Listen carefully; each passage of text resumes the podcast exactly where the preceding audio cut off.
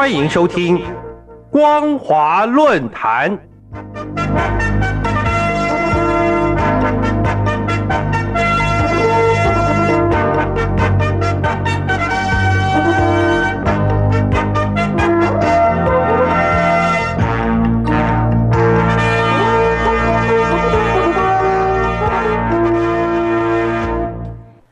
各位听众朋友，大家好，欢迎收听今天的光华论坛，我是兰玲。今天要谈论的主题是整肃网络社交媒体平台，显示二十大前中共内部的争议不稳。今年底，中共将召开二十大，由于这次会议将确定未来五年党内权力的分配，因此目前可说是中共最敏感紧张的时刻。为了让党内最高领导层顺利换届，中共已经开始针对民众发起文革式的宣传运动，同时严厉限制与打压不同调的言论，特别是在打压历史虚无主义方面毫不手软。二十大的顺利召开，显然已成为目前中共的头等大事。为了确保二十大能够按照习近平的规划完成人事布局。中共在四月二十六号发起“强国复兴有我，树立共产党伟光正形象”的宣传运动。在中共中宣部发布的相关通知中，这场针对民众的宣传运动，主要是宣传建党精神，并展示党所取得的历史性成就，同时加强管控民众的凝聚力量。在中共的词汇中，凝聚人民，就是要人民听党话、跟党走。因此，中共中宣部发起的宣传活动，一方面固然要宣传党的正面形象，另一方面则是打压、管控民间的言论。最直接的做法，就是压缩民众在网络媒体平台上的表达空间。四月二十七号，依照中宣部的指示。中国大陆网络社交媒体平台新浪微博发布通知，表示自四月二十八号起，将公开用户的 IP 物理属地。新浪微博每个月活跃用户超过五亿人口，用户可以透过手机或电脑发布动态讯息，还可以上传图片、影片或进行直播。如今突然要求用户必须公开 IP 物理属地。这个消息顿时在网络上炸开了锅。这则通知的浏览次至今已经超过两亿次，底下显示的留言高达将近三万条。许多网友用隐晦的方式表达他们的不满以及对隐私权外泄的担忧，认为官方的手伸得太深了。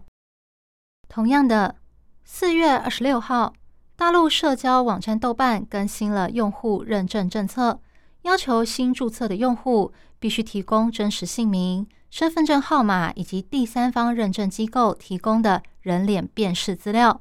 如果用户拒绝提供，将无法开启必须实名认证才可使用的功能。豆瓣还要求境外的新用户必须加入人脸辨识，并绑定中国的手机号码，或提供中国身份证或其他证件，才能注册和登录。与此同时，中共正在努力消除民间的反对声音。四月二十五、二十六号，科技新创公司字节跳动旗下的今日头条和抖音先后发布公告，鼓励用户举报涉及历史虚无主义的内容，宣称将执行零容忍政策。通告指出，五月起将展开五大肃清运动，内容包括涉及中国建国。或建军历史的挑衅论战，针对马克思主义、毛泽东思想以及邓小平理论的批评，关于中共党史以及中国经济和开放政策的争议，丑化共产党以及国家领导人的措辞，嘲讽党史或洗白官方正史中已经定位的反派人物以及事件等等。另外，任何刊载崇尚西方文化或历史。以及涉及他国殖民主义的内容，也将予以严格审查。从这些规定来看，五大肃清其实就是一场大消音运动。凡是中共官方不喜欢的言论，都在被消音的行列中。在这种肃杀氛围下，大陆最大的知识共享平台知乎也宣布，四月下旬已经处理掉六十七则涉及历史虚无主义的嘲讽丑化文章。新浪的影音分享平台观点也展开小规模的资讯清零，并警告所有用户，倘若发表涉及敏感话题以及历史虚无主义的内容，账号可能会被永久删除。针对中共新一波整肃媒体和社群平台的行动，香港南华早报四月二十七号的报道指出，中共当局正在密切清除抵触共产党史观的网络文章。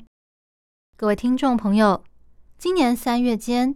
中国大陆的网络共享平台才经历过一次大规模的整肃，当时包括微博、抖音、百度与腾讯等。都曾接获超过三十七万笔有关侵权、抹黑或是诽谤的举报。没想到，才过短短一个月，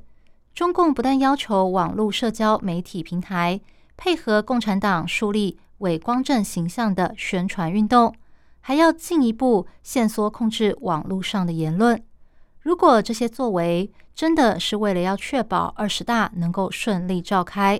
那我们不得不说，二十大前。中共内部不稳的程度可能远远超乎外界想象，想要顺利召开二十大，恐怕不是一件容易的事。以上是今天的光华论坛，今天分享的主题是整肃网络社交媒体平台，显示二十大前中共内部的争议不稳。我是兰陵，感谢您的收听，我们下次再会。